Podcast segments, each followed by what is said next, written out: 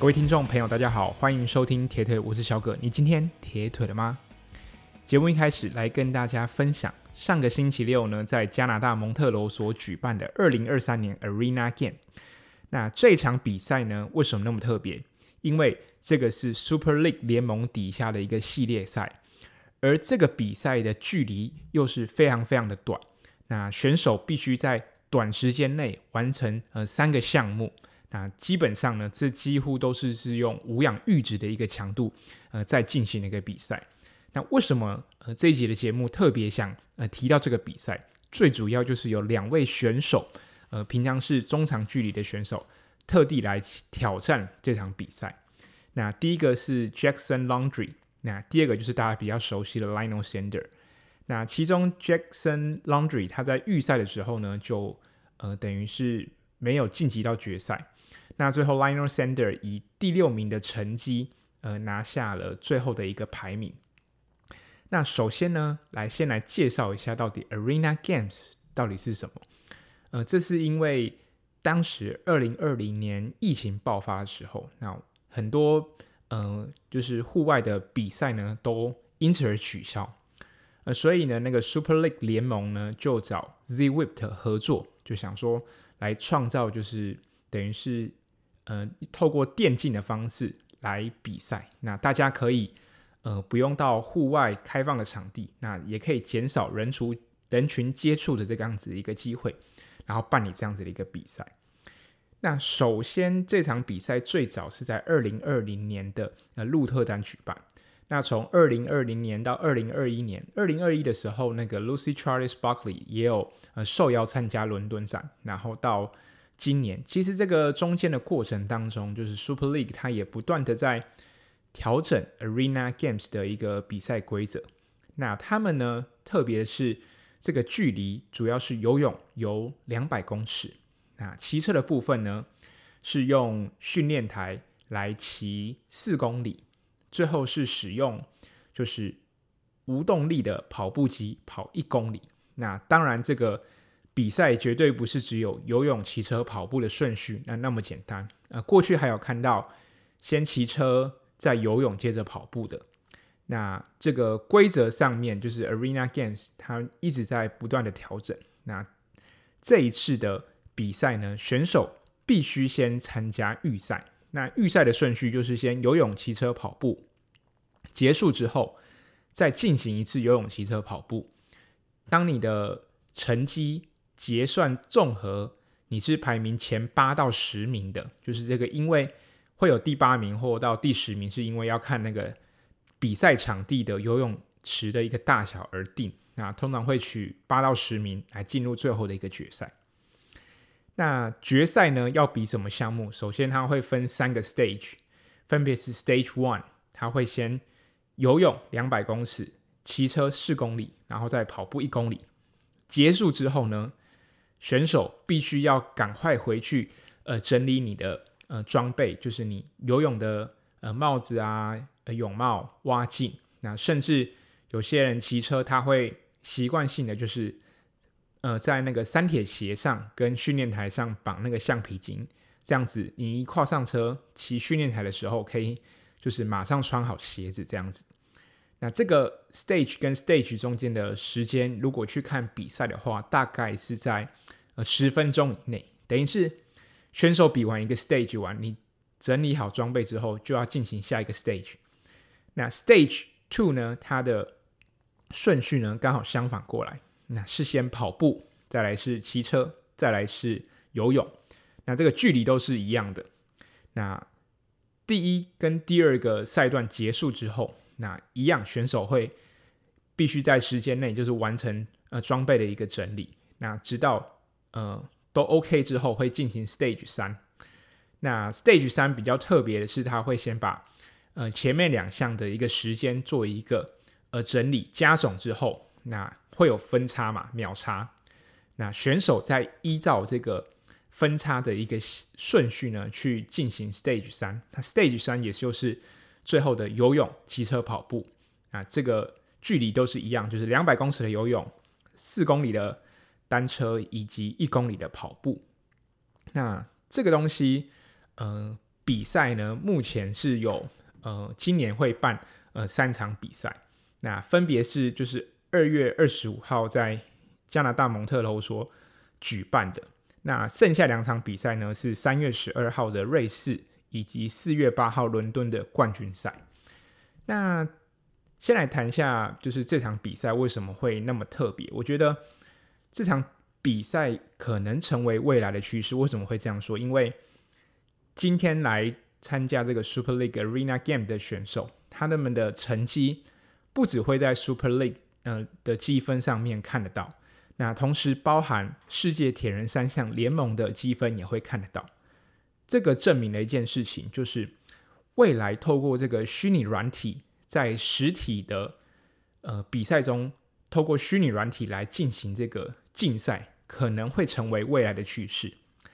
那世界铁人三项呃联盟也承认这个积分，也代表的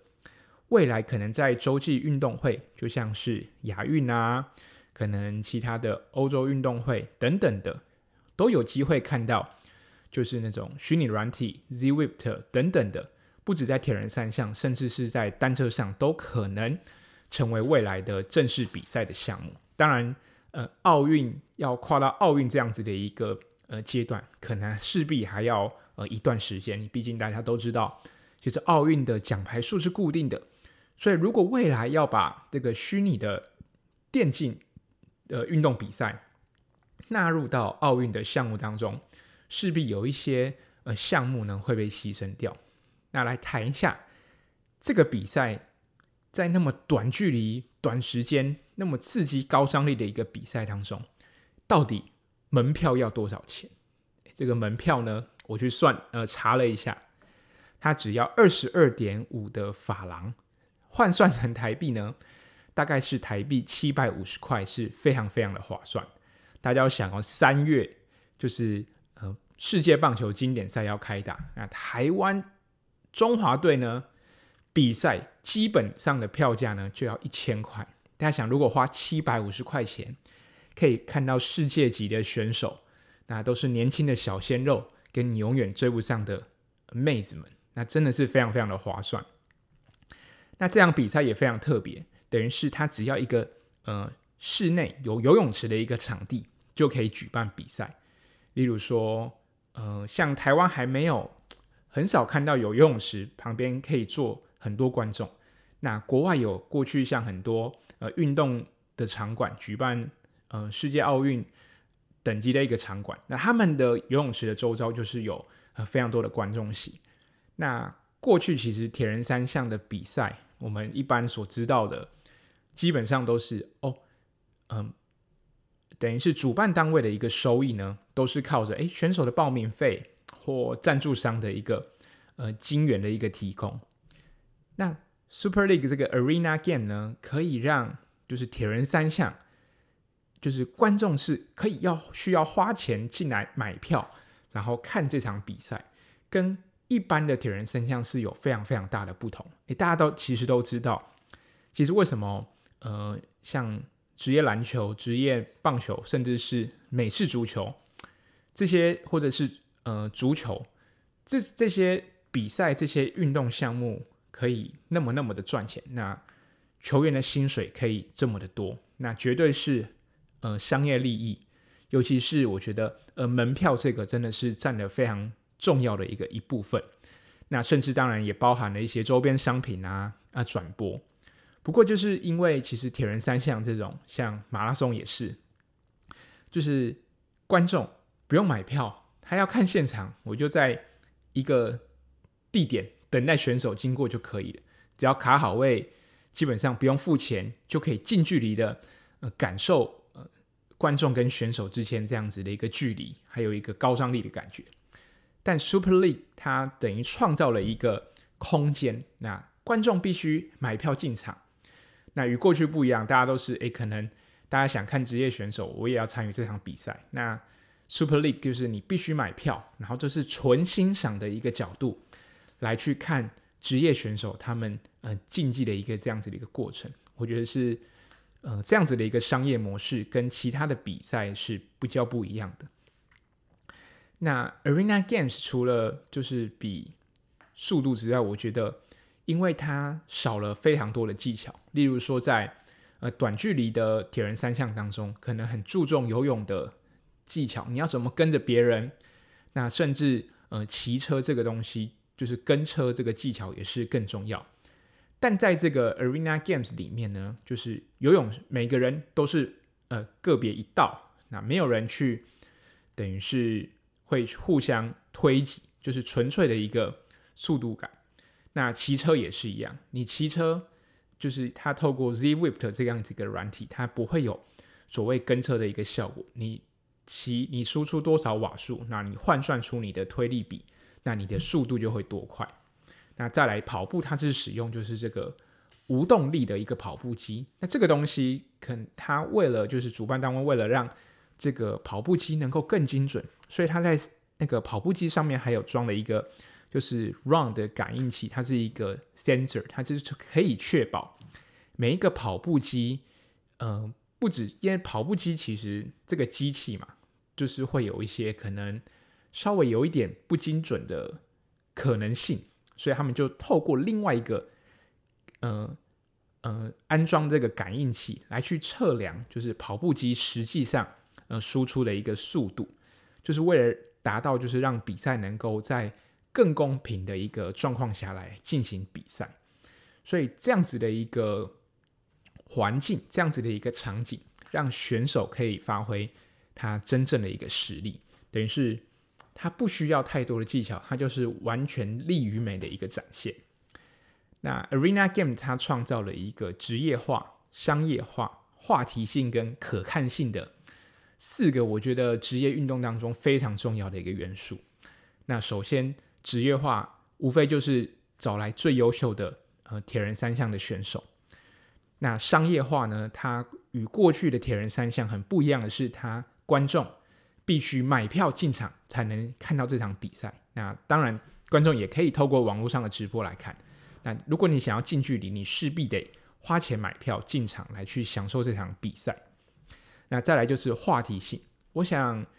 呃，有看篮球就知道，呃，不论是 T1 联盟，他找就是魔兽来台湾，或者是呃霹雳，他找了林书豪回来。那包含这个 Super League。他在加拿大这场比赛找了加拿大铁人三项选手里面最具代表性也最具呃话题性的一个选手 Lionel Sander 来参加这场比赛。我想就是想要创造一个话题性，让大家可以讨论，诶，到底这个比赛为什么会呃那么好看？我想很多呃过去比较呃只参与铁人三项的呃听众朋友可能。大部分可能比较关注诶中长距离的选手，那如果你并不是呃短距离选手出身的，可能就稍微比较会对于奥运呃距离或是更短距离的选手呃就关注度就没有那么高。那透过 Lionel Sanders，甚至包含二零二一年的呃 Lucy Charles，呃找这些中长距离的选手来这个 Super League 的系列赛来比，就是为了让就是铁人三项那么多的比赛当中。其实这个受众是很多，那透过这些职业选手的在不同的赛制上面做一个交流，可以得到更多的关注，包含了呃从事中长距离呃市民选手，他可能会诶看到 Super League 的联盟到底在举办什么样的比赛。那未来想必在 Lionel Sander 他这次的比赛结果后，也会有短距离的选手想跳来中长距离，就是相互较劲。那重点就是，我觉得 Arena Game 创造了一个可看性的价值，我觉得这个是呃非常非常的重要。虽然其实铁人三项它并不是一个呃非常主流的呃运动项目，那跟其他的竞技运动刚刚提到那些相比起来，铁人三项确实在可看性上面来说相对比较低一点。就是我们嗯、光是愿意去。打开可能网络看直播，其实就已经很难了。那何况是要买票进场看比赛这件事情？但是 Super League 它证明的就是在 Arena Game，你只要懂得转换一些游戏规则，你只要去灵活运运用，去制定一些游戏玩法，呃，就算是铁人三项也可以变得非常有趣。那其实包含其实主流的运动项目也是一样啊。其实像过去篮球二十四秒的一个呃进攻，它有它的秒数限制。那你在做第二次进攻的时候，它就只剩十五秒可以运用。就是甚至也包含就是棒球投手，他每一次的投球都有时间限制。这些种种的规定，无非就是让这个运动项目能具有更好的就是可看性，然后让这个张力能够做提升。OK，那回到就是 Lionel Sanders 身上，我觉得我蛮喜欢他这一次在 YouTube 在自己的频道的事后的一个访问。我觉得 Lino 他算是做出一个典范，因为我觉得他尽管他已经比了那么多比赛。虽然他没有拿下过所谓世界冠军的头衔，但不得不说，呃，Lionel Sanders 可以是现役的选手当中，呃，话题性也好，或者是说，呃，等于是懂得行销自己这一块，我觉得 Lino 是做的非常好。那 Lionel Sanders 其实他自己最擅长的距离应该是一一三，他在就是七零点三这个项目当中拿下了非常多的呃冠军。当然，他在现役的选手当中，以年龄来说，他也等于是年龄不小，那他这一次选择在自己的家乡来比这场比赛，我觉得他愿意跳出自己的舒适圈来跟年轻人一起比赛，我觉得是非常不容易。就光要进就是决赛都已经很不容易，那他甚至在决赛中还最后拿下了第六名的成绩。那其实他在 Stage Two 的时候，他的单车四公里还打破了。就是最好成绩，他用五分零五秒的时间就骑完了四公里的单车赛段。那这个对 Lionel Sanders 来说，我觉得其实铁人三项就是要懂得面对自己的弱点跟自己的弱项。就像 Lionel Sander，他知道他游泳一定会输给别人，但就是他用单车、用跑步来去弥补这一块。那同时，他也在呃视频上面，他有提到说。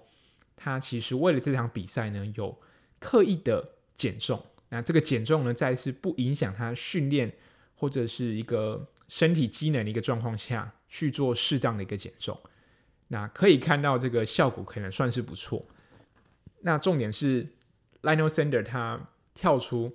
他过去以往的一个框架，然后来参加这场比赛，我觉得非常非常不容易。毕竟一个职业选手想要让这一个铁人三项也好，或是该类运动项目能够不停的往前迈进，不停的往上提升，我觉得他就是必须要发挥一定的影响力。我想在二零二一年疫情也还是非常严峻的时候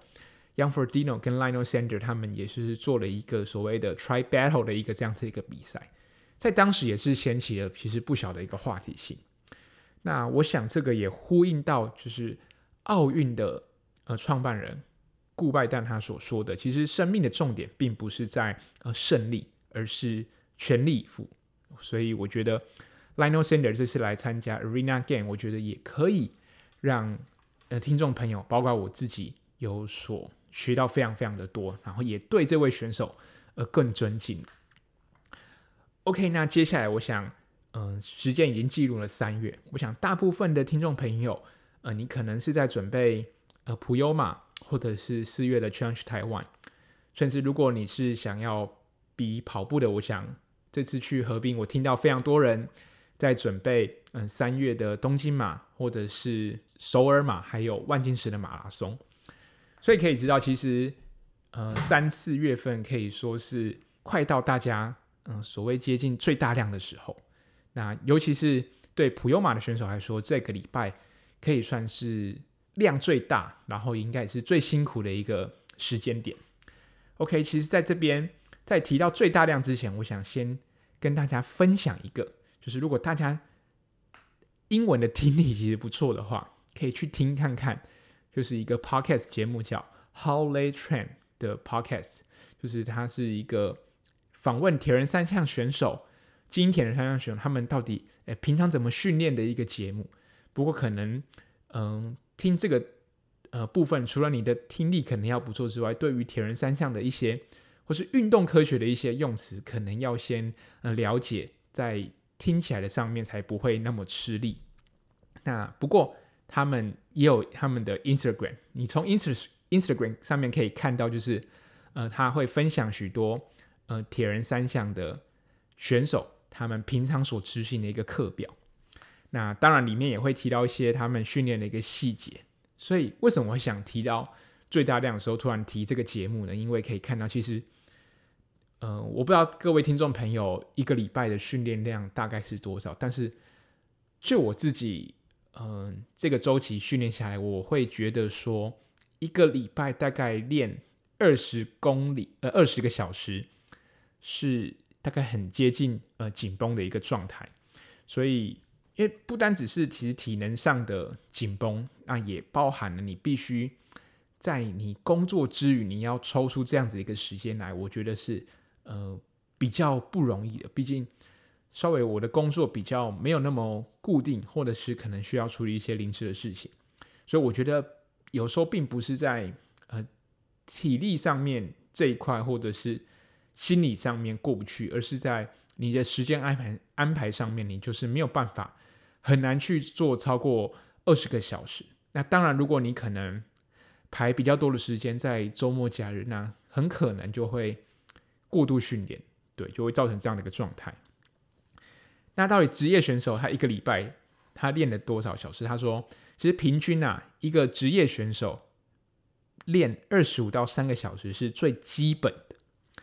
那你可能在职业选手他自己会有最大量的时候，那他最大量的那一周可能会落到三十五个小时到四十个小时是不等的。所以其实可以知道，其实。一般人的最大量可能就是职业选手的日常，甚至还不到。那当然会分享这个 How They Train 的这个 podcast，不是让你大家去模仿到底职业选手的量那么大，我们要怎么去做才能跟职业选手一样？因为其实我们是模仿不来的，他们多的是时间。当然，其实我觉得大家可以去看一下这些职业选手，他们是如何安排自己平常训练的。呃，比例啊，他可能游泳占了多少，或者是他跑步占了多少？像如果你可能是 Lionel s a n d e r 这样子的一个选手，你游泳项目就是比较弱，那在单车或跑步上面来的比较优秀，那你可以参考上，就是 Lionel s a n d e r 他平常着重在游泳上面的时间分配到底是多少？我觉得这个是可以去参考的。那会这样子分享，今天我看到就是。那个 Pocket 上面，他都有分享，就是 Patrick 他在二零一七年准备 Kona 时候，他的菜单，他那一周的训练量，呃，每一周是那一周是三十五到四十个小时。那来跟大家分享一下，他礼拜一到礼拜天到底做了什么？他礼拜一呢，就骑了四个小时四十五分，那这个是很轻松的骑程。那里面包含了一些短间歇的冲刺。那当天呢，还跑了一个小时四分速的一个配速。那礼拜二呢，呃，是游泳四公里的轻松游，跟跑一个小时的配速跑，大约是三分五十七秒的一个配速。那礼拜三呢，是训练台一个小时，不过都是以间歇为主的。那另外他还游了五公里，跟跑步跑一小时。那这个跑步跑一小时呢，配速也大概落在三分五十五秒。那礼拜四就比较量比较大了，他就他骑了五个小时又三十分。那这个呢是用他的比赛的瓦数来做呃常见些的一个课表。那他之后转换跑跑了四十五分，他是用每公里三分五十二秒的一个配速去做这个转换跑四十五分钟。所以等于是他礼拜四这一天呢，等于就做了。将近快六个多小时，那隔一天礼拜五的就是 long run，他跑了三十四公里，那还有游泳游了四公里的轻松游。那星期六呢，他骑车骑三个小时，然后是做一个高强度的间歇，然后还有游泳四十五分钟跟跑步机五十分钟。那礼拜天呢，骑了一百九十二公里，花了五小时二十五分。然后再做了三十分钟的一个转换跑，所以他整体整个礼拜每一天至少都会做两项，然后总时间的话算下来是三十五到四十个小时，这是非常非常夸张的。那可以看到他的课表，其实可以看到，其实他没有太多所谓的轻松跑，那可能是接近比赛吧，他可能觉得这个东西对他可能没有那么重要。那我觉得他的跑步的 pace 大概是他的纵三左右，可能甚至不到。其实四分速对 Patrick 来说太轻松，因为他其实在就是跑步这个项目来说是对他是他的强项，可以这样子讲。那他花了很多时间在单车项目，他有七天，里面有五天都有在做骑车。那游泳的部分，我觉得除了礼拜三的游五公里之外，其实其他他游泳的时间其实应该一个小时到一个小时十分左右就结束了。对，所以游泳上面他也没有花他都是太多的时间，主要还是在他的骑车上面。那当然，我刚刚提到这个课表分享出来，不是让大家去模仿，而且我们也不能单看就是一周的课表来去知道他到底整个周期是怎么训练的。毕竟，嗯、呃，这个周期训练，他在他的比赛之前一定会想办法去着重他的强项，或者是去针对他的弱项去再做进一步的改进。当然不不知道这个是他自己或他教练的一个安排。那其实我觉得我更好奇的是，一个礼拜三十五到四十个小时的一个训练，他到底怎么恢复的？但是，嗯，可能要去听 Podcast 才知道他怎么恢复。但是，就是他课表上面他是并没有讲到他怎么做恢复。那我想，哎，每一次的最大量周啊，就绝对会依照他自己的状况来去做调整。刚刚提到，其实 Patrick 他没有太多的轻松跑，都是以配速跑为主。那其实 Patrick 在呃去年的十一月，在以色列的 Ironman 当中，他以七小时四十二分拿下了第一名。那他在跑步赛段的成绩呢是两小时三十分三十二秒，可以证明其实 Patrick 他在跑步的项目是非常的强。所以他在他的最大量中没有呃特别安排所谓的轻松跑或者是所谓的间歇跑，就是以配速跑为主。然后礼拜五有一个 long run 是三十四公里，我觉得，嗯，这个蛮硬的。那其实就是以符合他的训练状况来去安排，其实这个没有所谓的对错这样子。那也可以看到，其实，呃，大部分 Patrick 他会选择轻松的课表，都是放在呃游泳的一个部分。那他的 easy 都是给游泳为主。我想最主要也是让就是 Patrick 以骑车。为主要的长时间进行一个项目，那他透过游泳的部分，能让下半身能得到适当的一个休息。那提到这个 Patrick，我所以我就想跟就是即将要参加比赛，或者是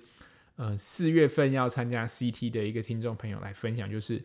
呃到底最大量要做什么？其实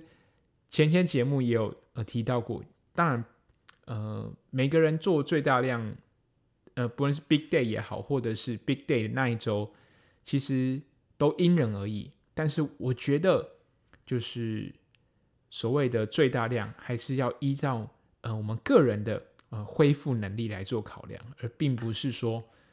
呃真的要做到量非常非常的大，然后让自己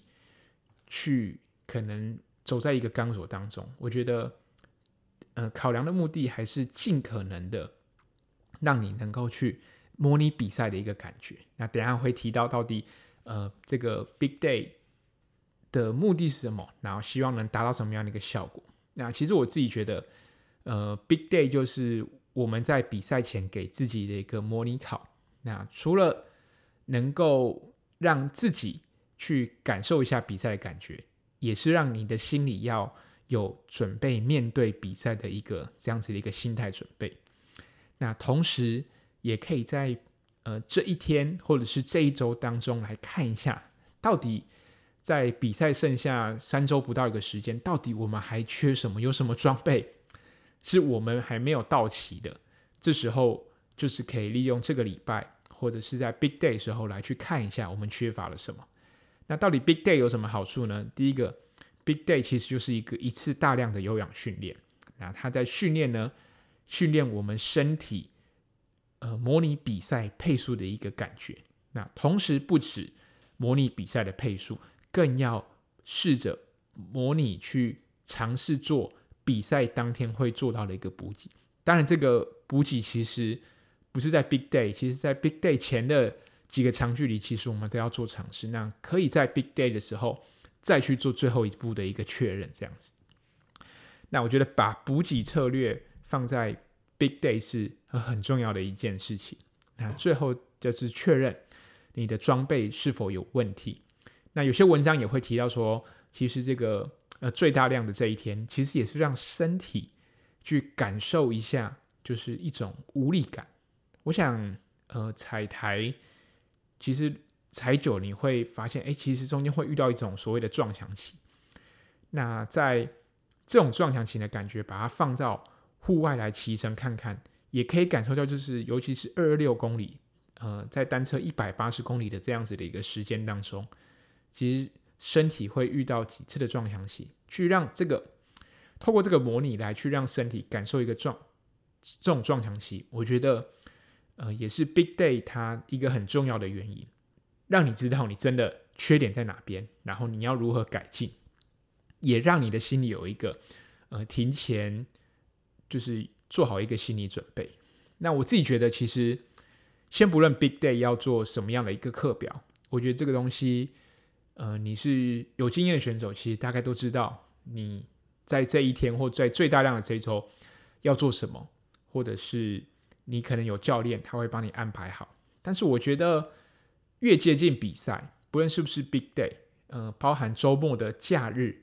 就是这个长距离的时候，我觉得我们可以。去试着练习，不只是 Big Day 这一天的训练内容，甚至包含前一天的晚餐，你可以试着把它模拟成比赛前一天，你晚餐要吃什么？OK，那 Big Day 前一天我们也吃这样子的一个晚餐。那 Big Day 呃的早餐吃什么？那我们的比赛当天早餐也吃什么？等于是说，这个模拟刚提到的补给策略，不只是比赛中的补给，那包含。呃，比赛前一晚，甚至是比赛当天早上的补给，也要跟着模拟。那当然，呃，也要确保，其实 Big Day，呃，量很大，那这个配速的部分，或者是这个强度部分，也要拿捏好。最重要是确保你在呃 Big Day 后有足够的一个恢复。那如果可以的话，呃，不一定要选在 Big Day，你也可以建议啦，呃，赛前可以。进行练习一个转换的练习，我觉得转换练习是大部分人很容易忽略的一部分。像我自己在这个呃转换这个项目吃过亏，所以我强烈建议大家呃在转换这个项目也要呃练习。你大家想一下，你的转换如果呃可以的话，你如果你比如果你练习好，你在转换区，你在 T one 转换区多浪费别人两分钟。那在 T two 转换区多浪费别人两分钟，加起来四分钟的时间。这个四分钟，